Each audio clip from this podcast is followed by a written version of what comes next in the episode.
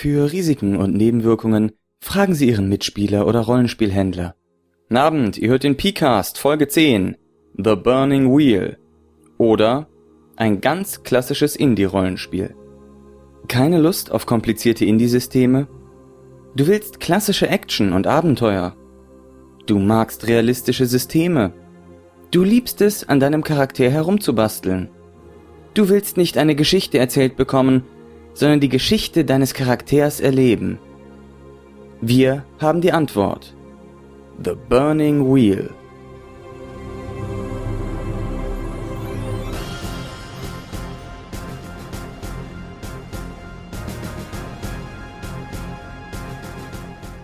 In dieser Folge möchte ich etwas über das Rollenspiel The Burning Wheel erzählen. Erstmal ganz grob zur Einordnung. The Burning Wheel ist ein Indie-Rollenspiel. Ein sehr klassisches. Es geht um klassische Fantasy. Es ist sehr nah an den klassischen Systemen wie DSA, D&D, bestimmt auch Warhammer Fantasy angelehnt, bringt aber gewisse Indie-Aspekte, Indie-Ansätze mit in das Spiel hinein. Es ist geschrieben im Wesentlichen von Luke Crane. Erstveröffentlichung war 2002, mittlerweile gibt es die Revised Edition. Und es gibt mittlerweile auch einige Spin-offs, zum Beispiel Burning Empires und Mouse Guard. Das sind beides Umsetzungen des Burning Wheel Systems auf Comics, Rollenspielumsetzungen von Comics, die sich beide sehr großer Beliebtheit erfreuen. Gehen wir direkt ans Eingemachte. Was ist gut an The Burning Wheel? Pluspunkte sind zum einen, The Burning Wheel fühlt sich sehr real an. Es ist sehr, ja, realistisch gemacht. Realistisch im Sinne einer Fantasy-Welt. Also, fast alles funktioniert so wie bei uns im Mittelalter. Und dann gibt es natürlich noch Magie. Das ist im Wesentlichen ein emotionales Attribut. Es ist für jede Rasse unterschiedlich, die Art der Magie, die sie wirken kann. Das ist zum Beispiel bei den Orks der Hass, bei den Elfen die Trauer und solche Geschichten. Aber abgesehen von diesem Magiesystem, wo man jetzt vielleicht nicht weiß, naja, ist das realistisch oder unrealistisch, aber es fühlt sich sehr real an. Man hat wirklich das Gefühl, mittendrin, selber mittendrin in einer richtigen Fantasy-Welt zu sein. Ein weiterer Pluspunkt ist, dass es ein spannendes Kampf- und Sozialsystem hat. Das funktioniert beides relativ ähnlich und funktioniert so, indem man seine Manöver im Voraus plant und dann Runde für Runde das abwickelt und prüft, wie die Manöver sich auf den anderen auswirken, kann ich gleich nochmal im Detail darauf eingehen. Es hat viele Minispiele. The Burning Wheel benutzt zwar ein sehr simples Regelgrundgerüst, auf dem dann ein paar Spezialfälle aufgebaut werden. Also zum Beispiel das Kampfsystem, das Sozialsystem, das System, um Informationen zu bekommen, ein System, um Kontakt zu Leuten herzustellen, ein System für die Verwaltung von Ressourcen. Das sind immer so kleine Minispielchen, die man dann macht. Es ist eine klassische Fantasy-Welt ohne Welt. Das ist insofern sehr interessant, als dass man The Burning Wheel problemlos für andere Settings, die man vorher vielleicht mit einem anderen System gespielt hat, umsetzen kann. Es ist sehr Tolkienesk gehalten. Es gibt aber auch im Netz eine Fülle von Informationen zu anderen Rassen. Das heißt, wenn man ein bisschen anders spielt, als es da vorgesehen ist, findet man genügend Material dazu. Insbesondere wenn man sich die Zusatzbücher anguckt, wird man da wohl noch sehr an die Hand genommen. Und ein Pluspunkt von The Burning Wheel ist, es ist nicht ganz klassisch, sondern es hat an ein paar elementaren Stellen Mitbestimmung des Spielers, also Player Empowerment, die das Ganze nochmal wesentlich interessanter und auch ja so zu einer Art Selbstträger machen. Als Spielleiter muss man gar nicht mehr selber sich eine große Geschichte, einen großen Plot ausdenken, sondern das machen die Spieler im Wesentlichen selbst. Das funktioniert sehr gut. The Burning Wheel hat auch ein paar kleinere Nachteile, die ich nicht verschweigen möchte. Zum einen, es hat viele Minispielchen. Das habe ich gerade eben als Vorteil genannt, weil es Spaß machen kann, immer mal hier noch so an den kleinen Knobeleien rum rumzufrickeln. Es kann aber auch natürlich ätzend sein, dass man für alles irgendwie ein bisschen eine andere Regel braucht, sich überlegen muss, wie ging das jetzt nochmal, dass man da dann manchmal auch ein bisschen aufgehalten wird. Das ist eigentlich mein Hauptkritikpunkt an The Burning Wheel. das Aufhalten. Ich finde, The Burning Wheel ist unübersichtlich. Nicht unbedingt das Buch, was unübersichtlich ist. Das kann ich nicht so genau beurteilen, aber so, es schien mir schon relativ gut strukturiert. Aber es gibt viele Regeln. Man muss viele Skills im Kopf haben. Wofür sind die eigentlich nützlich? Die ganzen Fertigkeiten, wofür kann man sie anwenden? Wofür kann man sie nicht anwenden? Es gibt sehr viele Tabellen, in denen man nachgucken kann, welches Manöver im Kampf verhält sich wie zu welchem anderen Manöver. Es gibt unglaublich viele Sachen, die das Spiel eben realistisch machen, aber eine große Portion an Unübersichtlichkeit hinzufügen und dadurch kann das Spiel manchmal auch eher zäh werden. Nach der kurzen Pause gehe ich dann auf die Regeln ein, und zwar insbesondere, was macht es gleich wie klassische Rollenspielsysteme und was macht es vielleicht ganz anders.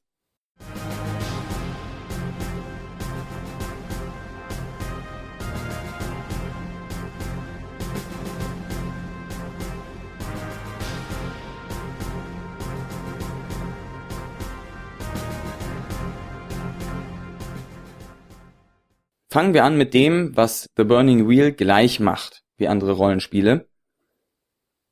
Es gibt klassische Charaktereigenschaften. Es gibt die Attribute, von denen leiten sich irgendwie die Skills ab, die man dann nachher noch steigern kann. Es gibt mehr oder weniger Trefferpunkte und Wunden. Es gibt Ausrüstungslisten, die einem Vorteile verschaffen. Lauter diese Dinge, die man von klassischen Charakteren kennt. Es ist simulierend. Und zwar hardcore. Das muss ich an dieser Stelle nochmal ganz ausdrücklich sagen. Es ist ein knallhart simulierendes System, auch wenn es Ansätze von Narrativismus hat, so klein hinten in der Ecke. Es ist eigentlich ein simulierendes System. Es geht darum, diese Welt so darzustellen, wie sie funktionieren würde. Das heißt auch natürlich, es gibt nicht nur so klassische Action-Skills oder sowas, sondern es gibt auch, naja, weiß ich nicht, Ackerbau und Jagen und solche Geschichten, so dass man eben einen Fantasy-Charakter mit all seinen tatsächlichen Fähigkeiten darstellen kann. Und genau darum geht es eben. Man will diese Charaktere, so wie sie sind, in ihrer Gänze darstellen können und die Welt drumherum auch. Das tut The Burning Wheel. Und zwar, ja, ich würde fast sagen, härter, als ich sonst irgendwo gesehen habe. Auch sonst vom Spielgefühl ist es im Wesentlichen ein klassisches Rollenspiel. Die Spieler spielen aus der Ich-Perspektive, kontrollieren im Wesentlichen nur ihren Charakter. Der Spielleiter kontrolliert alles andere. Das heißt, wenn ein Spieler irgendetwas machen möchte, dann wird er zum Beispiel fragen, ja, wie ist das denn? Steht gerade ein Krug auf dem Tisch, dem ich ihn an den Kopf schleudern kann oder sowas. Das heißt, das sind alles diese klassischen Aspekte, und gar nicht so sehr das, was man aus Indie-Rollenspielen sonst kennt, dass der Spieler einfach sagt, ja, da steht der Krug und ich schmeiß ihn an den Kopf. Das kann man natürlich auch machen, aber die Tendenz, würde ich sagen, ist klassisches Rollenspiel, wo die Spieler eine Aktion machen, der Spielleiter erzählt die Reaktion der Umwelt darauf und umgekehrt. Das waren die Dinge, die es gleich macht wie das klassische Rollenspiel. Jetzt gehe ich aber natürlich noch auf die Sachen ein, die es anders macht. Das ist ja eigentlich gerade das Interessante. The Burning Wheel nutzt für die Charaktererschaffung ein Life Path System, ein Lebenspfadsystem, wie ich das in der letzten Folge auch schon vorgestellt habe. Und zwar eine Extremform davon. Wie ich gerade eben schon meinte, ist, es ist Hardcore simulierend, so ist es auch bei der Charaktererschaffung. Charaktere werden so erschaffen, indem man ihnen eine Handvoll Lebenspfade gibt. Also man guckt zum Beispiel, naja, wir spielen jetzt eine Kampagne mit normalen Menschen in ihren frühen 20er Jahren. Dann haben die vier Lebenspfade. Der erste ist dann die absolute Kindheit. Dann kommt die Ausbildung. Dann kommt, was er als Erwachsener gemacht hat und nochmal, was er als Erwachsener gemacht hat. Da sucht man sich jetzt Lebenspfade raus zum Beispiel würde man dann nehmen, ich mache das mal anhand meines Charakters Fresius. Der hat angefangen mit Villageborn, ist also ein Dorfkind. Dieser Life Path gibt dann eine Handvoll Punkte für Eigenschaften, für Ressourcen, für Fertigkeiten, die auch nicht ganz frei verteilt werden dürfen, sondern nur auf bestimmte Fertigkeiten gegeben werden dürfen und so weiter und so fort. Dann geht man zum nächsten Life Path, das war dann Ausbildung als Schmiedelehrling. Da kriegt man dann wieder Punkte, die auf andere Fertigkeiten verteilt werden können. Dann kommt der nächste und so weiter und so fort. Das heißt, jeder Charakter hat dann ein paar Life Paths durchlaufen.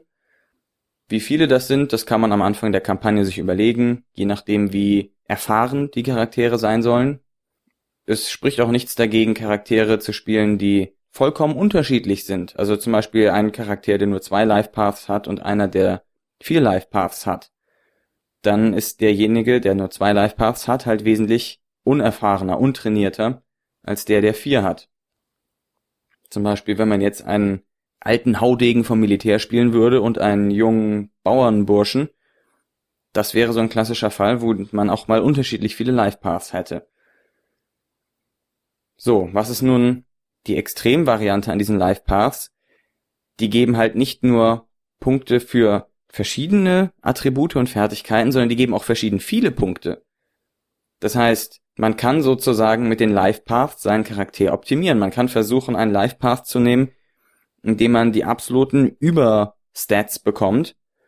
Und jemand anders, der bekommt halt sehr bescheidene Stats. Das ist Absicht. Das will The Burning Wheel so, weil es eben simulieren möchte. Es sagt, naja, ein gut ausgebildeter Adeliger, der im Krieg war und dies und das und jenes gemacht hat, der ist einfach in fast jeder Hinsicht besser, mächtiger, stärker als ein Bauernlümmel, der noch nichts gesehen hat. Ist jetzt auch nicht ganz unverständlich, aber das führt eben dazu, dass die Spieler unterschiedlich starke Charaktere haben. Ob man das jetzt mag oder nicht, ist eine ganz andere Frage, aber so ist es bei The Burning Wheel. Die Spielercharaktere sind nicht gleich stark. So, so viel zum Life Path System. Was aber für alle Charaktere gleich ist, sie bekommen drei Beliefs und drei Instincts. Beliefs sind die Möglichkeit des Spielers, dem Spielleiter zu sagen, in welche Richtung er das Spiel gerne treiben möchte.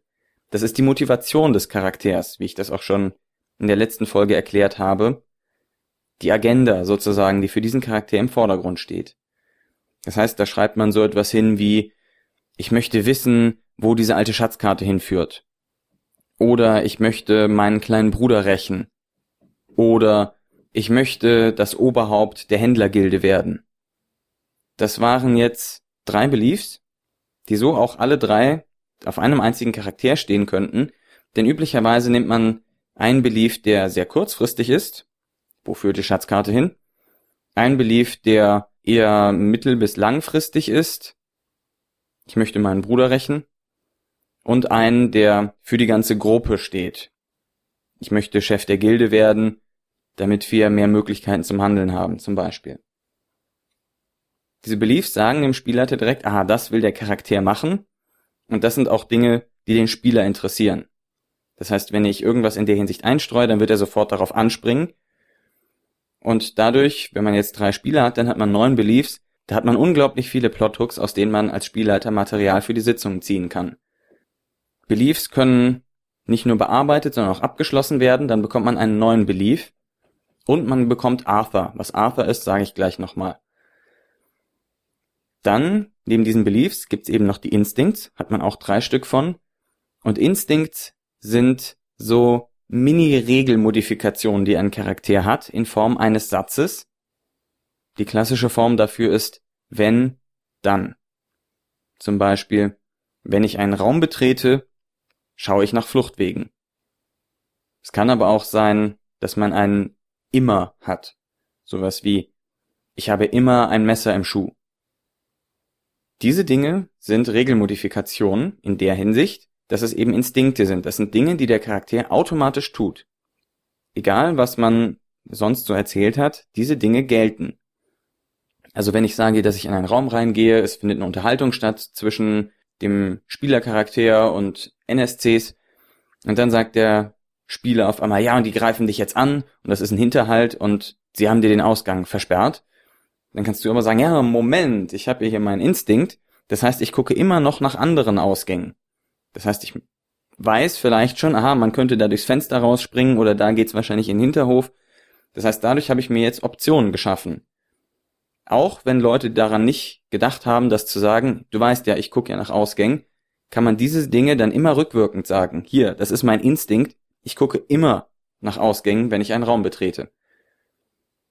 Analog eben das mit dem Messer. Ich habe immer ein Messer im Schuh. Das ist halt so, das ist meine Regel für diesen Charakter.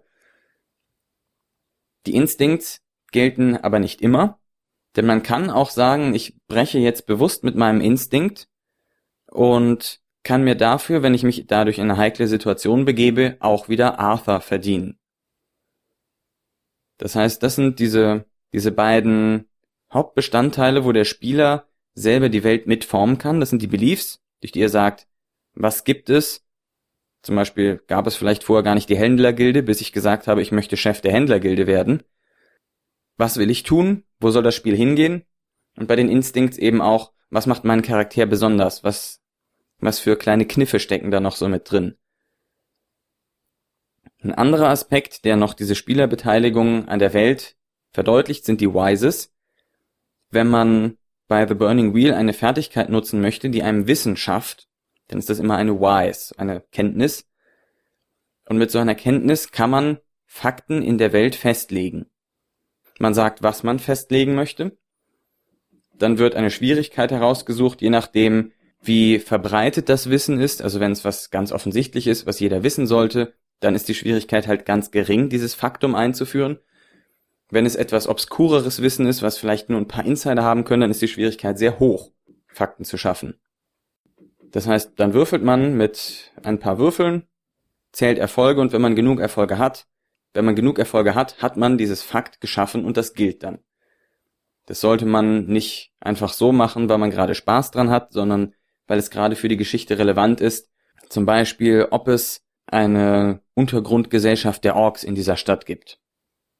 Das wäre ein Fakt, was vielleicht für die Geschichte interessant ist und was man zum Beispiel mit Region Wise, also ja, Ortskunde erschaffen könnte. So, ich habe gerade eben ganz viel über Arthur geredet. Arthur sind Heldenpunkte. Das gibt's in drei Geschmacksrichtungen, Fate, Persona und Deed. Um die noch ein bisschen zu erklären, sollte ich vielleicht kurz sagen, wie Proben gewürfelt werden. Bei Burning Wheel bekommt man immer eine Anzahl von Würfeln, die seiner Fertigkeit oder seinem Attribut entsprechen. Eventuell bekommt man noch Würfel geliehen von anderen Charakteren, die helfen, oder man kann Forks, Fields of Related Knowledge, also andere Fertigkeiten, die einem helfen könnten, benutzen, um sich Zusatzwürfel zu holen. Die würfelt man und zählt dann Erfolge. Man muss immer eine bestimmte Erfolgsschwelle übertreffen, um Erfolg zu haben. Das klingt ein bisschen merkwürdig, aber so ist es. Und welche Zahlen auf dem W6 jetzt Erfolge sind, hängt davon ab, in welcher Shade, Schattierung man dieses Attribut oder diese Fertigkeit hat. Die kommen in drei Farben daher. Schwarz, Grau und Weiß. Schwarz ist die niedrigste. Da sind nur Vieren bis Sechsen Erfolg. Bei Grau sind auch die Dreien noch ein Erfolg und bei Weiß sind auch die Zweien noch Erfolge. Das heißt, Leute, die ein White Shade haben, generieren mit dem gleichen Attributswert viel mehr Erfolge. So. Wenn man jetzt würfelt, kann man Arthur einsetzen. Fate erlaubt einem einfach, dass man Sechsen nochmal würfeln darf, solange bis keine Sechsen mehr liegen und dadurch Zusatzerfolge generiert. Persona erlaubt einem einen Zusatzwürfel zu nehmen oder nicht zu sterben, sehr wichtig, so ein Persona-Punkt sollte man immer auf Seite schieben. Damit kann man eben einer tödlichen Wunde entgehen. Und Deeds erlauben einem, die Würfelanzahl zu verdoppeln.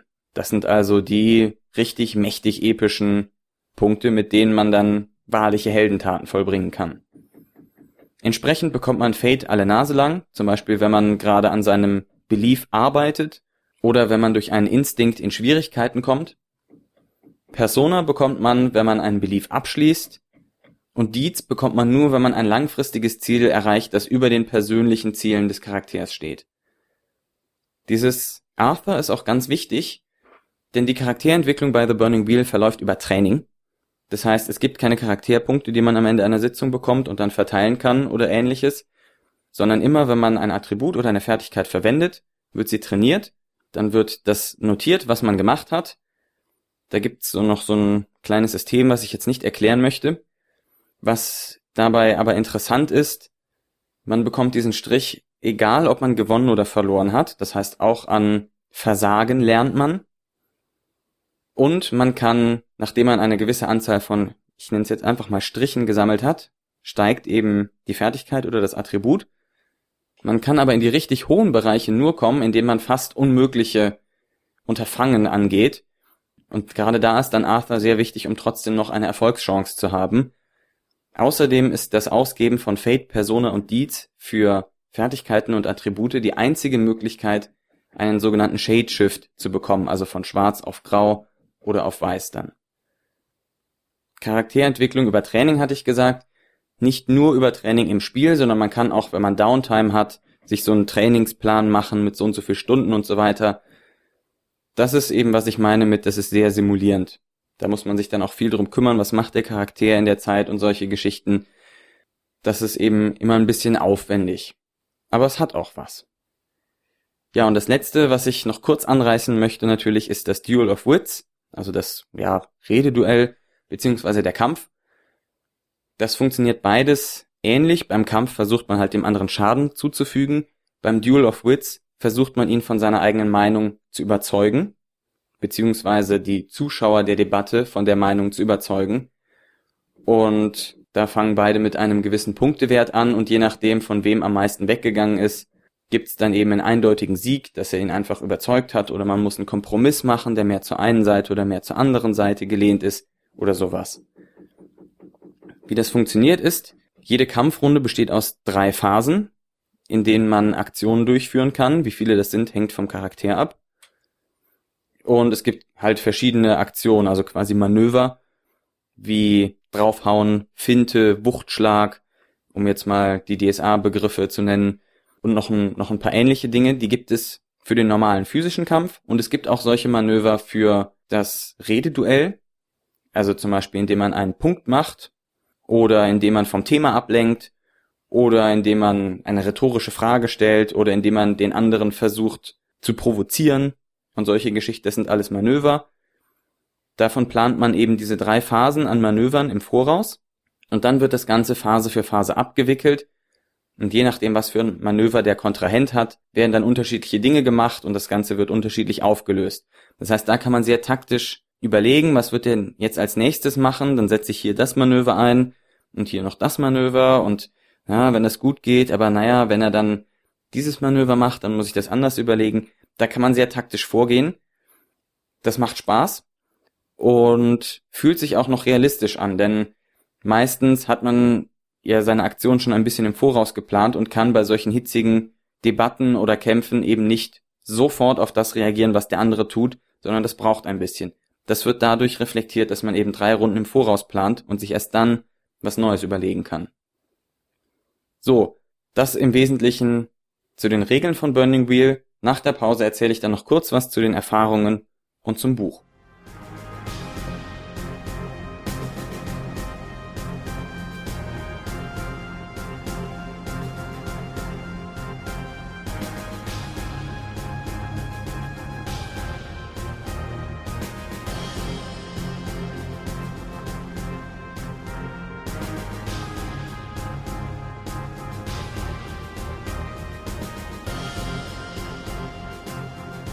So, im letzten Teil dieses Podcasts erzähle ich etwas über meine Erfahrungen mit Burning Wheel. Wie gesagt, es fühlt sich sehr real an, wenn man es spielt. Es ist ein hartes System. Das heißt, wenn man sagt, wir spielen normale Menschen, dann spielt man eben auch nur normale Menschen. Die haben dann bis auf das Arthur fast keine Fähigkeiten, die sie gegenüber anderen auszeichnen.